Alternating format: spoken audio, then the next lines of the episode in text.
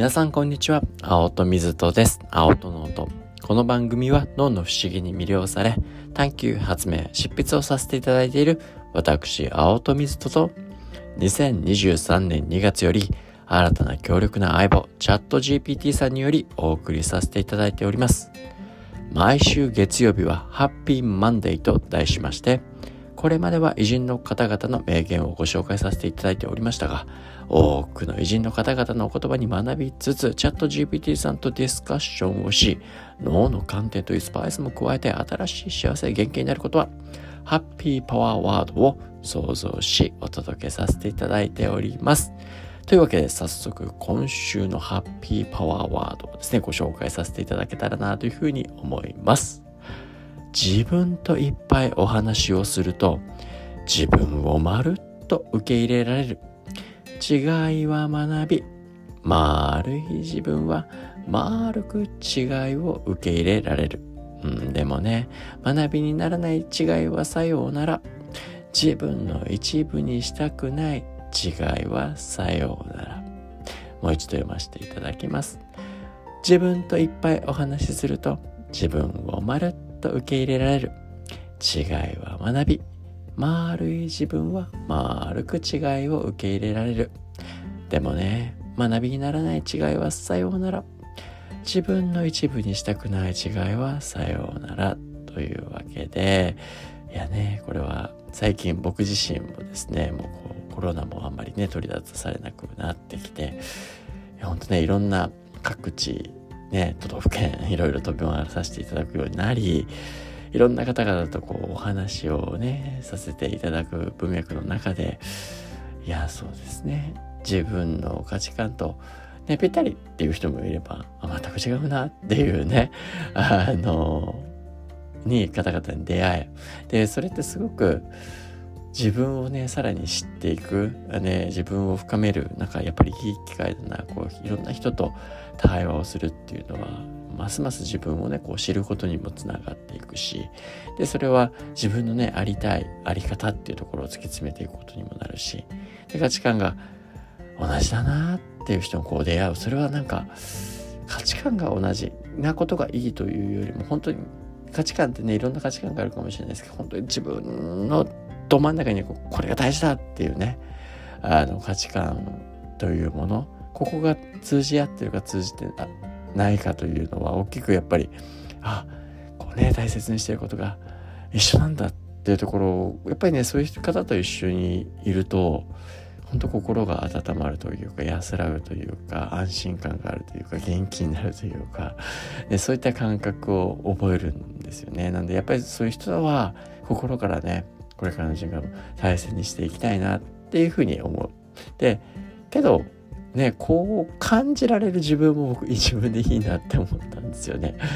あのけどそうやって自分のねど真ん中にある価値観と一緒だなって感じられるっていうのはそれだけ自分自身といっぱいね対話してきて自分にとっての大切なことって何かなって、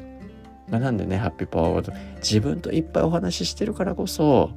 こうね自分自身をこうまるっとね受け入れられ自分自身の大事なことってこれやなって自分でこう思ってる。まるっとね OK やとねあのなっている。またそれがあるから相手のね価値観というところとのこうねシンクロするような瞬間にも立ち会えることができるんじゃないかなっていうねことが一つ、まあ、とはいえですよこう他者とね違うこともけどこれは別にね悪いことではなくてそれはまた新たな自分にねあ自分ってやっぱりこれが大切なんだなって知る機会になるしあ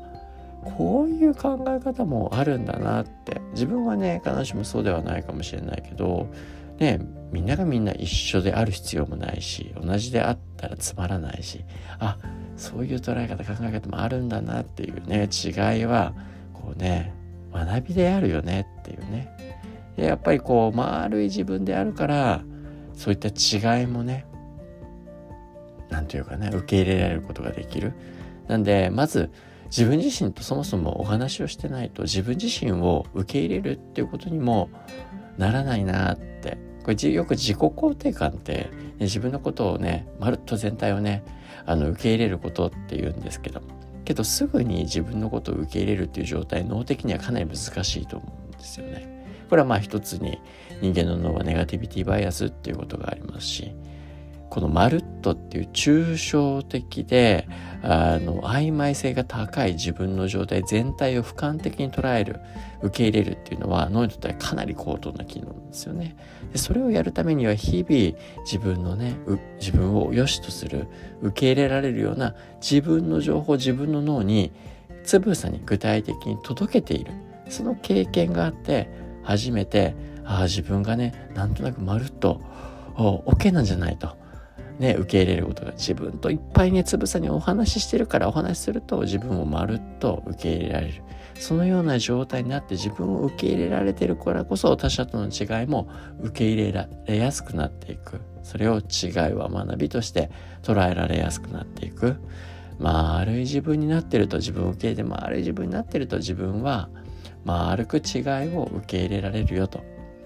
でもそれって大事だなって思いながらもじゃあ何でもかんでもね違いをねあの学びとしていくのがいいのかっていうとこれはあくまでも僕自身の個人的な主観です。でそれでやっぱりね自分には合わないとか自分がやっぱりね注意を注ぎたくない情報だって世の中にはいっぱいあるだろうし全部が全部まるっと受け入れられるまあねあの人になりたい人はそれはねど真ん中にある人はそれが重要なことかもしれないですけどやっぱりね、なかなか学びにならづらいなとか、理解できないなっていう、自分に合わないなと。ね、学びにならない。ね、違いにもいっぱいあるけれども、ああ、なるほどってこうね、違いにならない学び。ね、学びにならない違いはさよならしていくっていうのが僕の一つの指針。で、もう一つは、こうね、自分の一部にしたいかしたくないか。我々が注意を注ぎ反応することっていうのは、ただそれで終わるんじゃない自分の一部として自分の細胞分子レベルの構造を変化させて自分の一部にすらなってしまうやっぱりね僕にとっては例えば他者を批判するとか他者の可能性を潰すような人であったりだとかあるいは物事であったりっていうところはどうしてもですね受け入れることができなかったりするんですよね。でそういった人とこう人生を僕は生きていきたいかっていうといやねそういった態度っていうのは僕にとってはやっぱり学びにならないなっていうふうに思うので学びにならない違いはさようならと、まあ、こういう人がいるよっていう現実を受け入れるね、そしてそれを理解する学ぶってことはするんですけどそれ以上その人とね関わるかっていうと関わらないようにするし自分の一部にしたいかっていうとやっぱそのような人をね認識を向けてなんとなく腹立ててけどなんかその人に対してねあの言うでもなくなんとなく近くにいるぐらいだったらもう自分のねあの世界の一部にしたくないなって思ってしまうので関わらないようにする。自分の一部にしたくない。なんで人間にとってストレスっていうのは必ずしも悪くはない。でストレスっていうのは我々にとっての学び大きな成長になる。けれども何でもかんでもねじゃあそういうふうに受け入れていくかっていうとそういうわけじゃない。僕はちゃんと明確にこうねさよならするクライテリア基準を持っていくことも結構大事かなっていうふうに思っていて。ああこれはね自分の学びにしたくないな学びにならないなそんな違いをさよならってしていきますし。自分の一部になっちゃうわけですからね。意識を向けて注意を傾けるもの。